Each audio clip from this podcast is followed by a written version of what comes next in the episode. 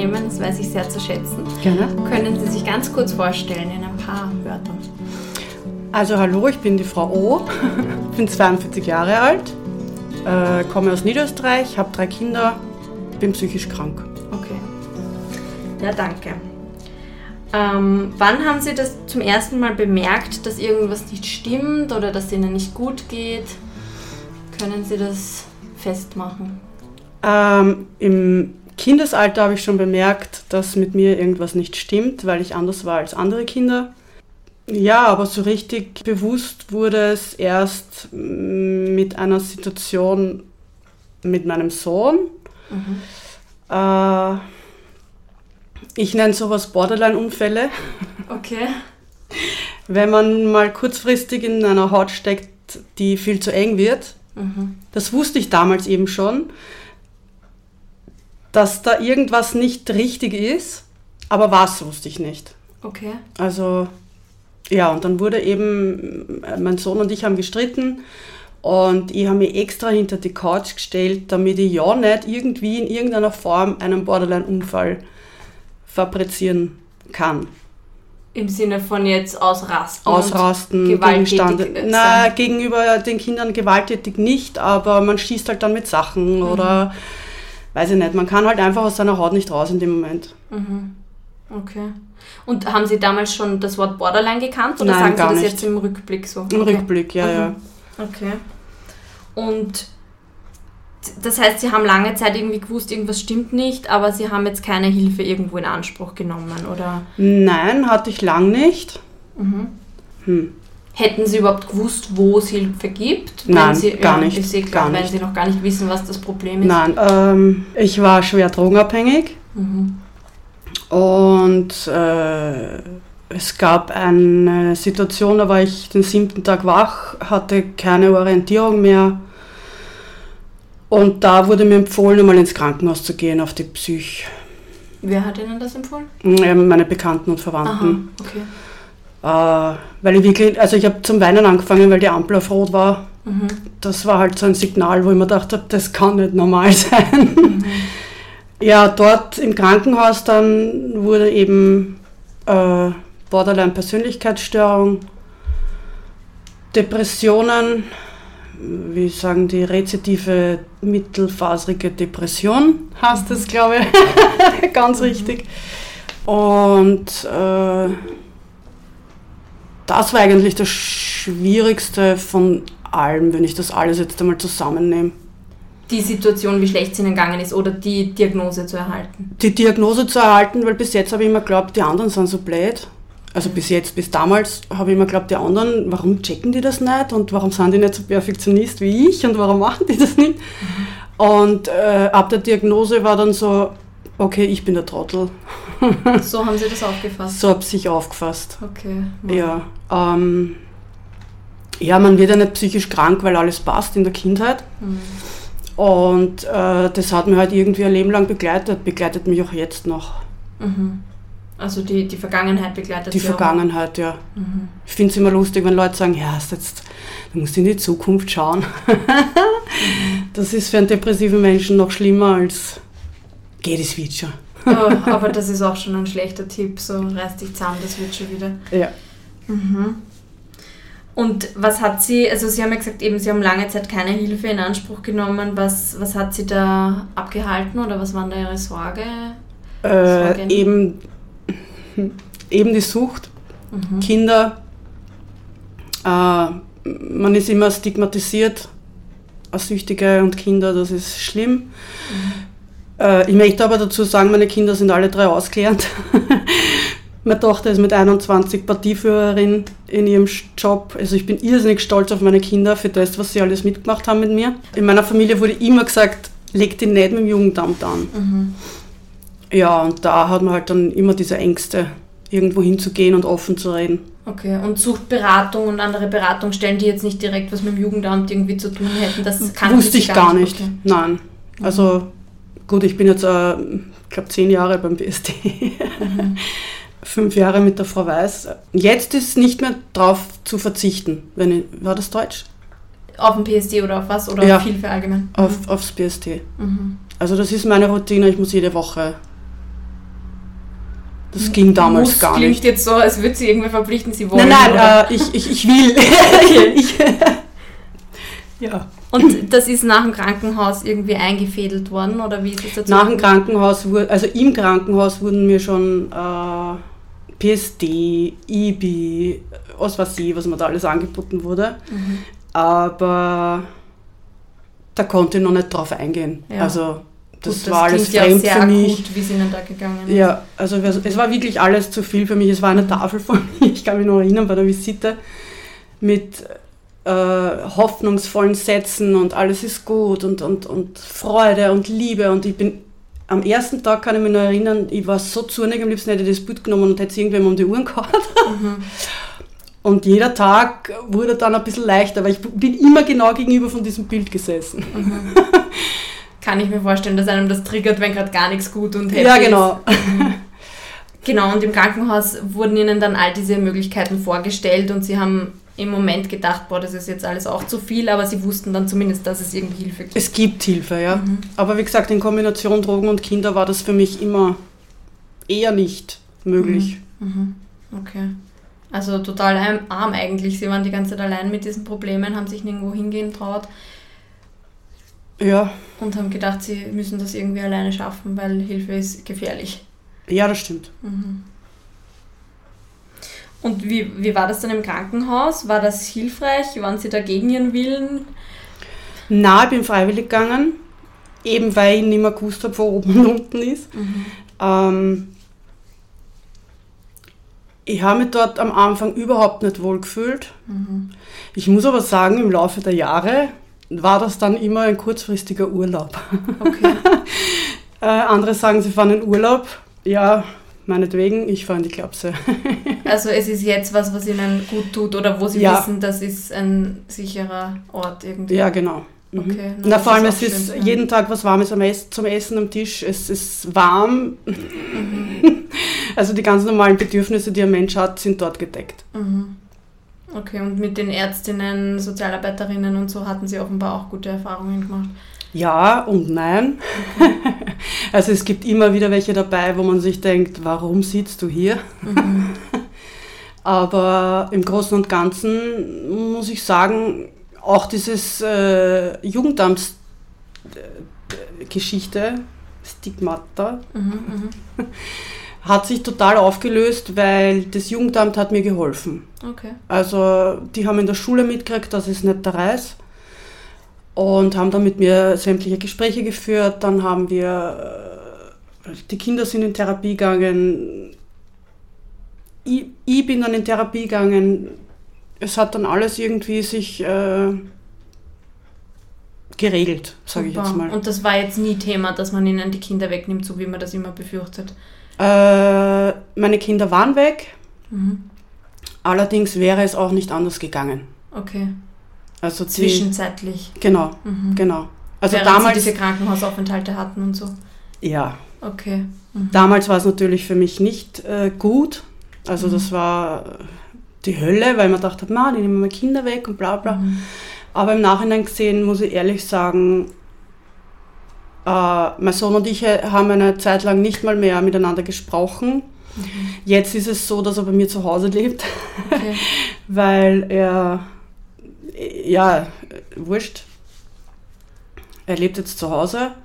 Wir hätten nicht gedacht, dass wir jemals wieder gemeinsam in einem Raum sitzen können. Okay. Ja, also es ist äh, alles gut verlaufen, im Okay. Nachhinein gesehen. Mhm.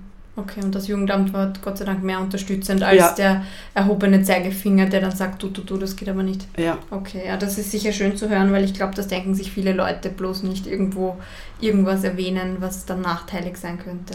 ja, das ist leider Das kriegt man aber, glaube ich, von der Familie mit. Dieses Pass ja auf bei mir. Also das kriegt man, glaube ich, generell mit so in der Gesellschaft, weil Ja. viele halt da ja, glauben, das sind die, aber wo soll man auch alle diese Kinder, die angeblich abgenommen werden, hinbringen? Also es gibt natürlich ja. nicht genug Na, sie schauen auch, dass die Kinder bei der Mutter bleiben. Genau. Also sie schauen nicht, dass das Kind wegkommt, sondern sie schauen, dass das Kind bei der Mutter bleibt und die Mutter unterstützt. Mhm. Das macht das Jugendamt. Und sie waren immer alleinerziehend auch, oder wie? Jein. Aber eher ja. Ja, ja, okay. Und wie war das dann im Krankenhaus, eine Diagnose zu erhalten? Oder was haben Sie da für Diagnosen erhalten können? Wollen Sie das sagen? Ja, eben, also Borderline-Persönlichkeitsstörung und äh, rezidive mittelfaserige Depression. Mhm. Und da sind dann noch so einige Zahlen gestanden. Okay. Also diese F. ICD-10. Ja, genau. Mhm. Okay. Äh, War das ein Schock oder haben Ja. Sie sich gedacht, endlich weiß ich, was los ist? na, es war ein Schock. Wie gesagt, das war eben so, zuerst habe ich immer geglaubt, die anderen sind blöd. Und Naja, blöd, da- Sie sagen das so hart. Das ist ja eine Krankheit aber und keine. ich denke ich denk mir immer nur, dass die Menschen immer wieder anders erzogen werden oder aus anderen Elternhäusern kommen, das lernt man erst im Erwachsensein, glaube ich. Mhm. Und auch gerade an ganz andere Sachen denken, vielleicht als Ja, was, was Sie jetzt brauchen, weil die nicht mitdenken für andere. ja, genau.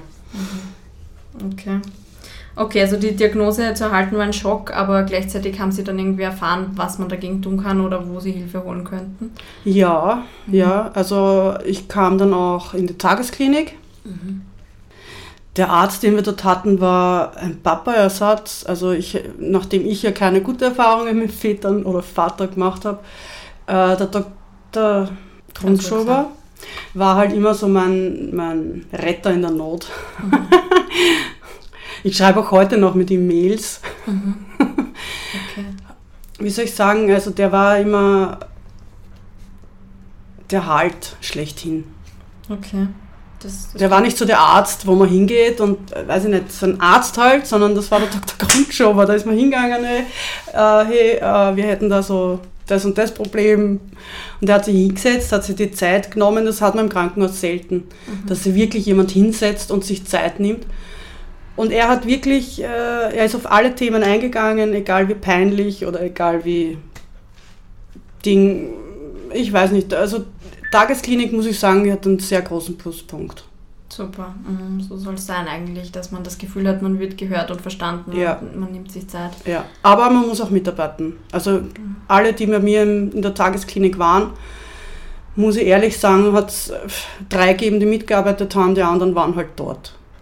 Weil sie es nicht konnten oder weil sie es nicht wollten oder? Ich kann es Kann man nicht nicht sagen. Mhm. Da würde ich jetzt irgendwas sagen, was, was vielleicht gar nicht stimmt, keine Ahnung. Mhm. Aber ich denke halt, äh, man muss wirklich wollen. Ja, das ist sicher ein guter Punkt generell, oder? Ja. Also beim Hilfe holen allgemein, man muss wollen, dass es einem besser geht, sonst wird nicht wer von außen zaubern können. Ja. Können Sie kurz sagen, wie, wie sich jetzt Borderline für Sie anfühlt? Also so, Beschissen. aber können Sie das für wen, der das nicht hat, irgendwie erklären? Also Sie haben schon gesagt, die Haut wird zu eng, das ist irgendwie eh sehr anschaulich. Die Haut wird eng und man hat das Gefühl, man muss sie aufschneiden, weil Okay. sonst kann man nicht raus. Oder man kann, man hat keinen Platz mehr drin. Mhm. Das hat aber jetzt aber nichts mit dem Ritzen zu tun, sondern das Gefühl ist einfach, die Haut ist so eng, dass man glaubt, man muss irgendwo sich aufschneiden, weil der Druck einfach so groß im Körper ist. Mhm. Äh, eine typische Borderline-Situation war, meine Tochter und ich haben gestritten. Meine Tochter wollte ausziehen. Ich habe gesagt, gefühlt habe ich, bitte, bitte bleib da. Mhm. Gesagt habe ich, schleich dich und komm nie wieder. Das ist zum Beispiel eine typische Borderline-Situation. Dieses Schwarz-Weiß. Mhm. Ja. Und Nähe, Distanz, klassisch. Mhm. Okay. Und die Depressionen, wie würden Sie das beschreiben für wen, der das nicht kennt?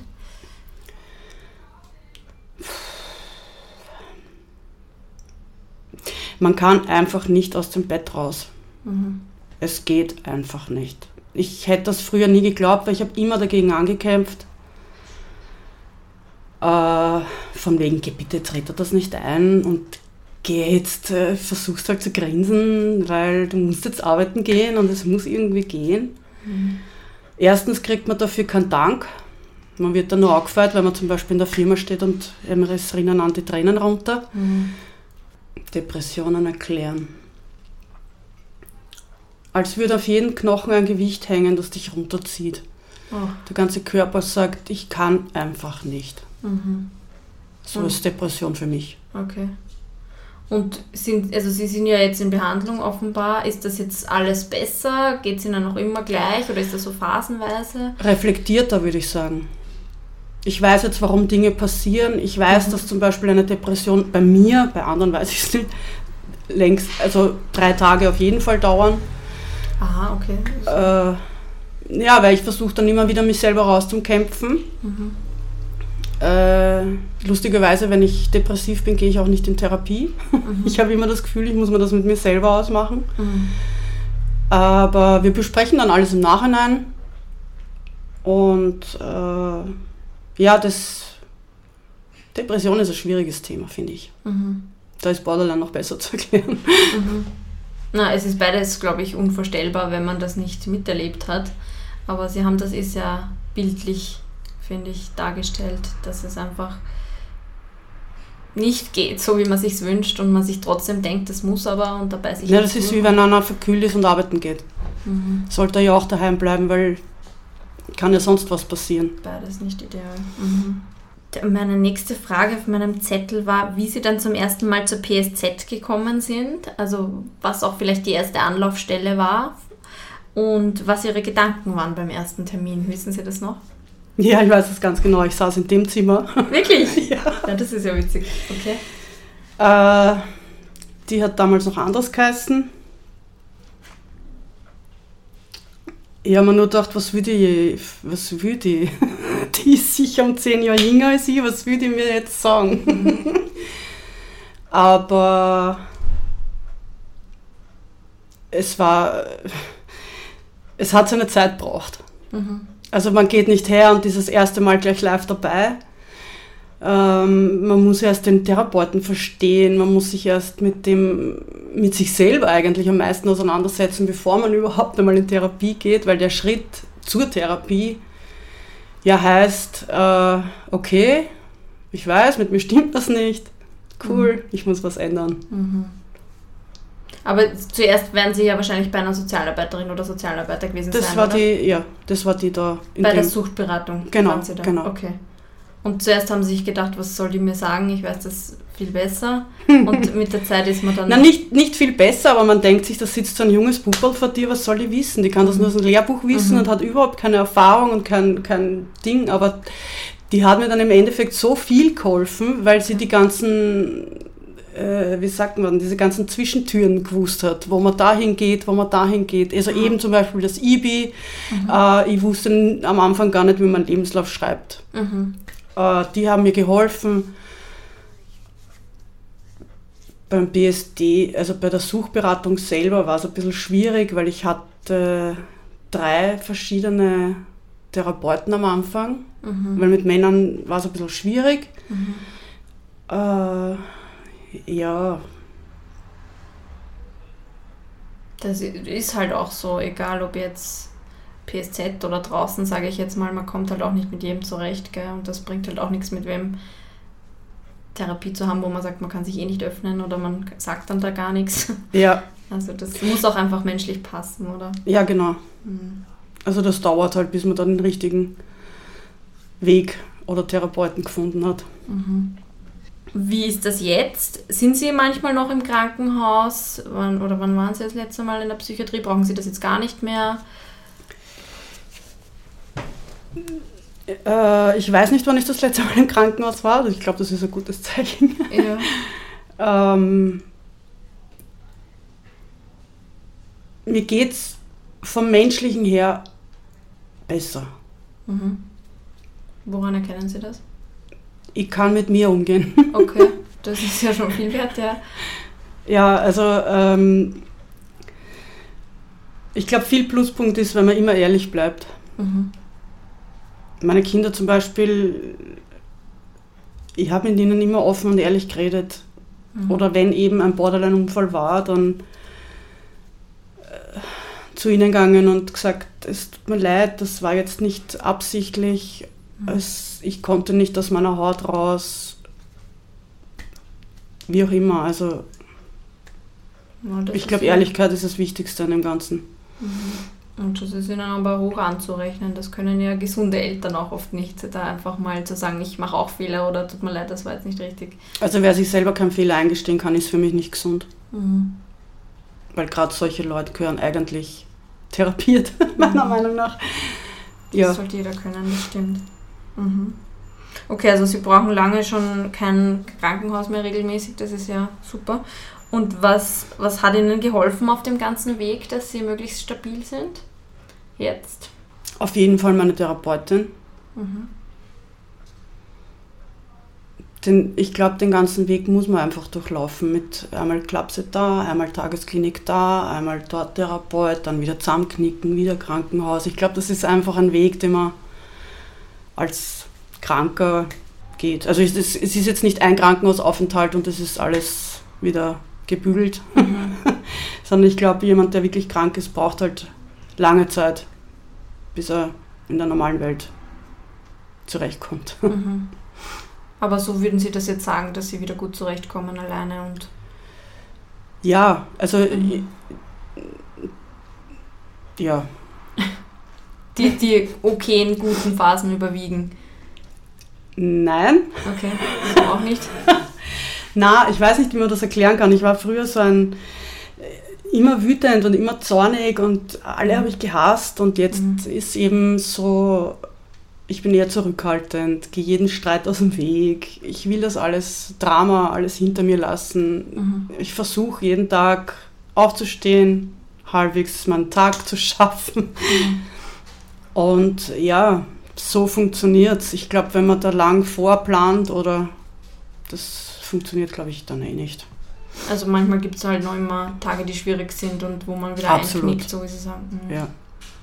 Aber sie wissen jetzt besser, was sie tun können, genau. um das zu verhindern oder was sie tun können, wenn es so ist. Ja. Mhm. Das ist halt das, was man dann in der Therapie lernt oder, oder genau. in all den Jahren Selbsterfahrung, sag ich mal, wo man sich um die Krankheit. Da sind wir wieder bei dem, man muss wollen. Mhm. Also wenn ich mich äh, dorthin traue, wo es wirklich weh tut, gefühlsmäßig jetzt, dann kann man es bearbeiten. Mhm. Wenn aber welche bei dir in der Tagesklinik sitzen, die den ganzen Tag nur irgendwie, weiß ich nicht, schauen, dass die Zeit vertreiben, dann finde ich das irgendwie traurig, weil vielleicht ein anderer den Platz ernst nimmt. Mhm. Also man muss wirklich wollen. Mhm.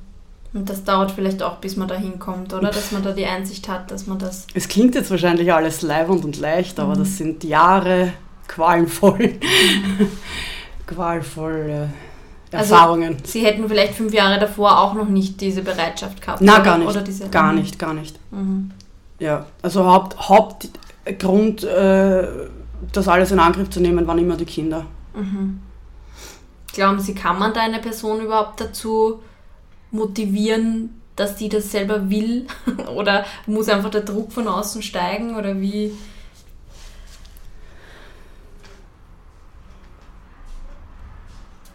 Schwer zu sagen. Weil das ist ja oft das, was die Angehörigen oder auch eben die Sozialarbeiterinnen, das Hilfesystem, man redet und man tut und man sagt, das wäre gut für dich und du hast so viel Potenzial, geh doch und versuch doch und so, aber wenn die Person noch nicht bereit ist, ist das halt schwierig. Ja. Aber ich frage mich, ob es einen Weg gibt, jemanden zu, auf diesem Weg zu bringen, wenn es. ich glaube, man muss ganz unten sein. Mhm. Und so war es bei Ihnen auch? Ein paar Mal, ja. Mhm. Aber Sie haben trotzdem gewusst, es könnte wieder bergauf gehen? In dem Moment nicht. Mhm. In dem Moment denkt man gar nichts, mhm. außer dass alles scheiße ist. es muss geht. irgendwie gehen, ja. Mhm. Das war eigentlich der, der Antrieb. Der Antrieb. Mhm. Also jemand, der keine Kinder hat, den weiß ich nicht, was ich raten könnte. Ja. Keine Ahnung. Mhm. Weil für sich selber macht man es meistens nicht. Mhm. Okay. Und wir haben in unserem Vorgespräch auch ein bisschen über Psychopharmaka gesprochen und über die Hemmungen, die man vielleicht davor hat oder Mythen. Wollen Sie da ein bisschen was erzählen? Ähm, ja, Medikamente. Medikamente sind ein lustiges Thema. mhm. Äh, anfangs heißt es, also innerlich so, na, du darfst auf gar keinen Fall Medikamente nehmen, weil dann bist quasi so ein Ex-Süchtler oder äh, so in die Art. Dann bekam ich Medikamente und dann das erste Mal Antidepressiva und mein Kopf war ruhig. Mhm. Man muss sich vorstellen, dass rennen den ganzen Tag Gedanken, die pff, Virus sind und dann nimmt man einen so ein 10 Milligramm irgendwas und plötzlich ist der Kopf still. Mhm. Unangenehm äh, still oder war das eine Erholung? Nein, es war Erholung. Also okay. ich war mal froh, dass da endlich mal Ruhe war und vor allem so konnten sich dann die Gedanken auch leicht ordnen. Mhm, mhm. Weil vorher war das wirklich alles nur Wirrwarr. Was ich jetzt an einem Freund von mir sehe, ist, man braucht unbedingt eine Therapie dazu, mhm. Weil die Medikamente dürften irgendeine Blockade lösen und da sollte man dann drüber sprechen. Mhm. Also bei dem merke ich, der sprudelt und sprudelt und kommt aber wegen der Arbeit nicht zur Therapie und das ist irgendwie fehlgeleitet, finde ich. Mhm. Ähm, Im Nachhinein gesehen, Medikamente helfen. Mhm. Und Sie hatten aber auch diese nein, ich schaffe das allein und ich brauche das nicht Natürlich. und dann werde ich nur abhängig oder was ja, genau. halt immer dazu denkt. Ja, ja. Mhm. Mhm, das und sind die typischen ersten Gedanken. und wie haben Sie sich da davon abbringen lassen, von diesem Durch dieses eine Mal äh, Kopfruhe. Aha, das hat Sie dann überzeugt, dass es Ihnen hilft, okay. Ja, genau. Mhm. Okay. Sind Sie jetzt immer noch so, dass Sie sich denken, möglichst bald wieder loswerden? Oder? Ich kann wahrscheinlich mein Leben lang ohne Medikamente nicht mehr. Okay. Und das ist jetzt okay für Sie oder ist das ein Es, ist, es wird okay. Es wird okay. Also man, man hat dann auch so seine eigenen Experimentierphasen. Äh, schlimm zum Beispiel ist, wenn ich es jetzt einen Tag vergieße, weil ich bin ja doch sehr hoch eingestellt und das hängt mir dann schon locker drei bis fünf Tage nach. Wie merken Sie das dann? Depressiv, Aha. diese äh, Schwere, die man hat, als Depress wenn man schon depressiv ist, ist dann doppelt so schwer. Uff, oh Gott. Okay. Also man kommt dann wirklich nicht aus dem Bett, auch wenn man will, es geht dann nicht.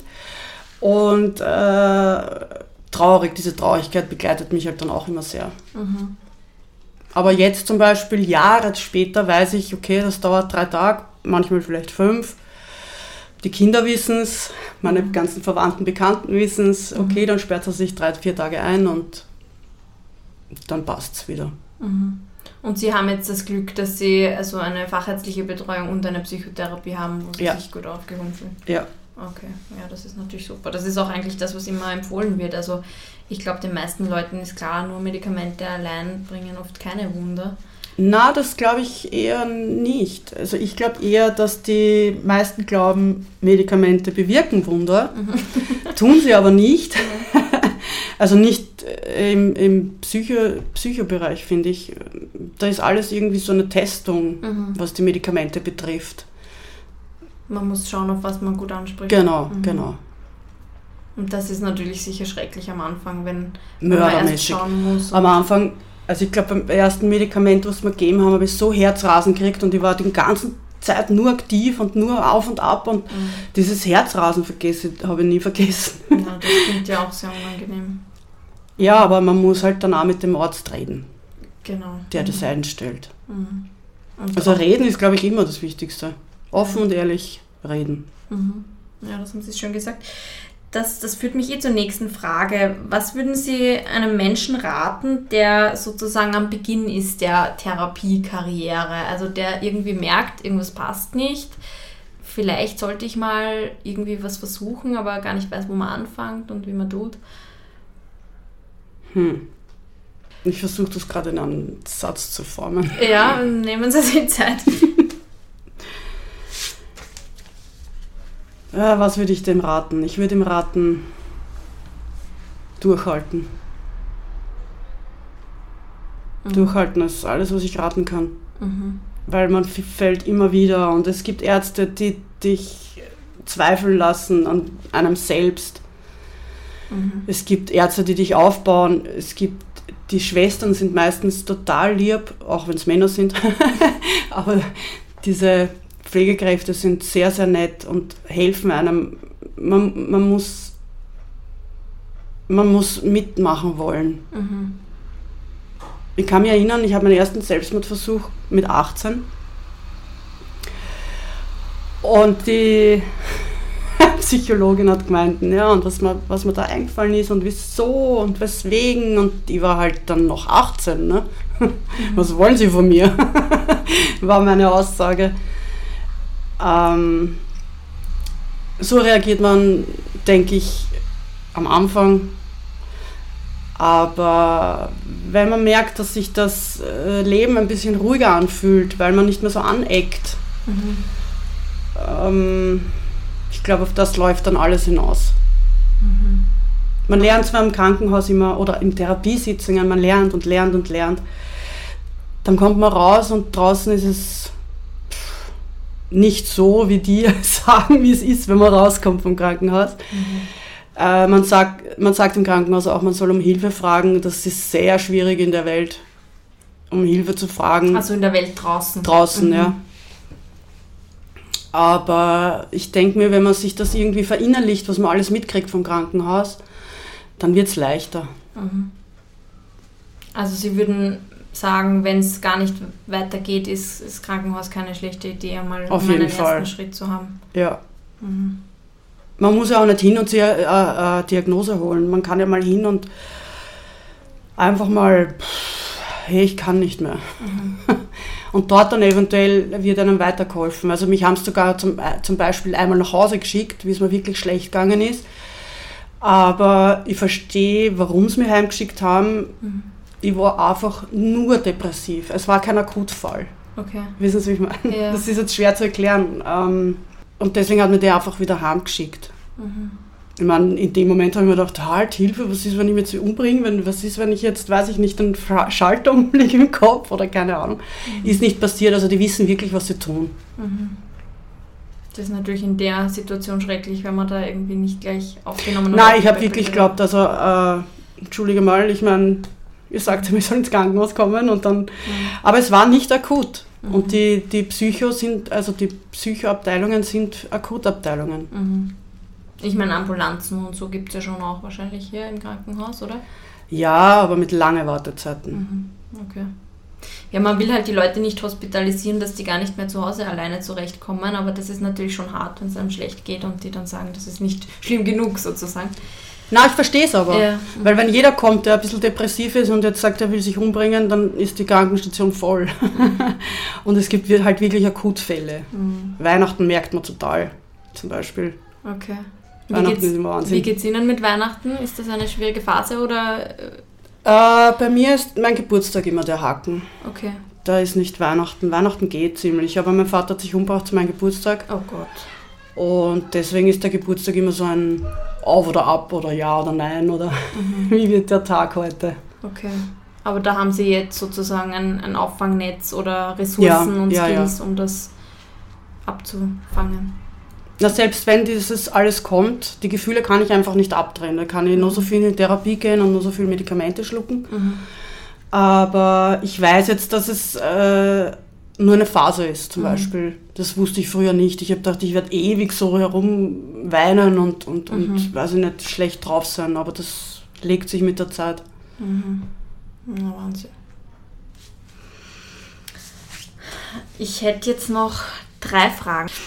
Ähm, wenn Sie die Möglichkeit hätten, mit einem Sozialminister oder Gesundheitsminister oder so zu sprechen und eine Minute irgendwie was anzubringen, was super wichtig wäre, Fällt Ihnen da was ein, was Sie sozusagen erkämpfen wollen würden für die Betroffenen? Das ist schwierig. Es wäre nicht viel Veränderung möglich, glaube ich. Aber wenn das jetzt möglich wäre, utopisch jetzt, was, also sehen Sie irgendwo Bedarf, dass irgendwas verbessert wird, beschleunigt wird? Ich würde dieses Stigma da einfach weg mhm. tun. Also ich höre zum Beispiel in den Nachrichten oft, äh, wenn jemand äh, irgendeinen irgendein Mist gebaut hat, keine Ahnung, Einbrochen, Diebstahl, sonst irgendwas, dass dann immer dazu kommt, der war psychisch krank. Da hat man dann irgendwo so die Angst, dass man dann auch so kriminalisiert wird, weil man hatte ja Situationen, wo man durchdreht ist und wo man Sachen ruiniert hat und lauter so Sachen. Da weiß man ja, dass das nicht normal ist. Dann war der halt psychisch krank, aber ich kann jetzt auch nicht sagen, nur weil ich psychisch krank bin, gehe ich jetzt raus und ermorde irgendwem. Ja, klar. Das zum Beispiel würde ich äh, anbringen und was ich noch anbringen würde, ist äh, jemand, der für die Arbeiten zuständig ist. Wie Für die, wenn ich, also ich habe ich hab als Verkäufer gearbeitet Ja. und äh, habe von Haus aus offen geredet und habe gesagt, ich habe Depressionen, ich habe eine Borderline-Persönlichkeitsstörung. Ähm, ja, das hört sich für die natürlich immer nett an, wenn jemand offen spricht, aber verstehen tun sie Bohne. Mhm. Und äh, dann kommt man halt mal in die Arbeit und hat halt ein ganz verrehrtes Gesicht und äh, na, du brauchst halt nicht arbeiten gehen. Man, ge- man versucht eh aufzustehen und in die Arbeit zu fahren und den Verkehr zu meistern. Es ist ja schon, es happert ja schon beim die Stufen runtergehen, da tut da meistens alles weh und Ding und dann kannst du dann von der Firma so eine blöde Bemerkung anhören, Mhm. ich weiß nicht, irgendwie, deswegen sage ich, man kann das irgendwie nicht, man kann nicht zu irgendwem hingehen und sagen, das und das gehört verändert, weil da würden viele Sachen verändert gehören. Mhm. Aber das würde ja schon helfen, wenn sich einfach die Allgemeinbevölkerung ein bisschen mehr auskennt mit psychischen Ja. Erkrankungen, da ein bisschen vielleicht behutsamer wäre oder auch die besser wüssten, wie sie damit umgehen könnten. Ja, Egal, das ob das wahr. jetzt ein Arbeitgeber ist oder eine Nachbarin. Oder Ich so. denke mir immer, leben und leben lassen. Mhm. Also ich als psychisch Kranker muss ehrlich sagen, nehme die Leute, wie sie sind. Mhm. Verstehe aber nicht, warum sie dann nicht mich nehmen können, wie ich bin. Mhm. Also das ist halt schwierig. Ähm, zweite Frage, ein bisschen was haben Sie davon eh jetzt natürlich schon angeschnitten. Aber was tun Sie jetzt für sich, damit es Ihnen psychisch so gut wie möglich geht? Einmal die ganz normalen menschlichen Bedürfnisse abzudecken, wo mir das BSD geholfen hat jetzt. äh, ich war so verzweifelt, weil ich nicht mehr gewusst habe, wo ich das Geld herkriege für Essen oder für Waschmittel. Wurscht, diese, diese ganz normalen, die jeder normale Mensch eigentlich haben sollte. Das hat bei mir gefehlt. Jetzt habe ich eben den Pensionsversicherungsantrag da gestellt. Mhm. Äh, mal schauen. Ja, jede Woche Therapie. Regelmäßig meine Medikamente. Äh, ich bleibe immer wieder bei offen und ehrlich reden. Mhm. Mit jedermann Mhm. und Frau natürlich. Das ist, das ist super. Jetzt warte ich eigentlich nur auf diesen Pensions, äh, also auf die PV, Termin. Mhm.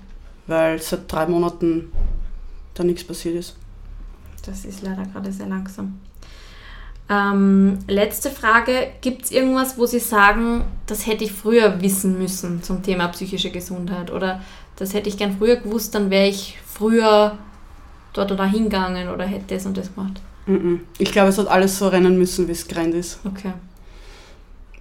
Ich glaube, wenn, wenn die eine Erfahrung ausblieben wäre, wäre die andere, der andere Lichtblick nicht da. Mhm. Wissen Sie, wie ich meine? Mhm. Ich glaube, es hat alles so sein müssen, wie es passiert ist. Okay. Ich meine, natürlich hätte ich lieber gerne eine Kindheit gehabt, wo jeder. Aber das ist halt nicht so Mhm. gewesen. Und man muss sich halt dann rausrappeln, Ja. irgendwie. Und da sind Sie aber auf einem guten Weg scheinbar. Ja. Gibt es irgendwas zu dem Thema, was Sie noch sagen wollen, was wir jetzt vergessen haben zu erzählen? Sie können auch gerne nochmal auf Ihre Notizen schauen, ob wir irgendwas Wichtiges vergessen haben, was Sie noch Sie haben alle Fragen anbringen gestellt? wollten. Ja, haben Sie auch alles gesagt, was Sie sagen wollten? Ich glaube schon. Passt. Ja, dann vielen Dank für Ihre Offenheit und für dieses ehrliche Reden über ein schwieriges, stigmatisiertes Thema. Das, das schafft nicht jeder. Gerne. Und ich hoffe, dass Sie da andere Leute auch motivieren, sich Ja, das hoffe ich auch.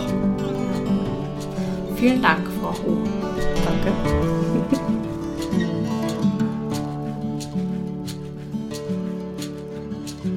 Vielen Dank fürs Zuhören. Dank der zahlreichen ZuhörerInnen haben wir schon 28.000 Downloads, was mich sehr freut. Wenn Ihnen der Podcast auch gefällt, hinterlassen Sie bitte eine 5-Sterne-Bewertung bei Spotify oder einen Daumen nach oben bei YouTube, damit auch andere Interessierte unseren Podcast finden können. Nähere Infos zu unseren Angeboten finden Sie unter www.psz.co.at. Wenn Sie interessante Themen oder Gästevorschläge haben oder selbst mit mir sprechen wollen, schreiben Sie mir bitte eine E-Mail an s.karl.psz.co.at.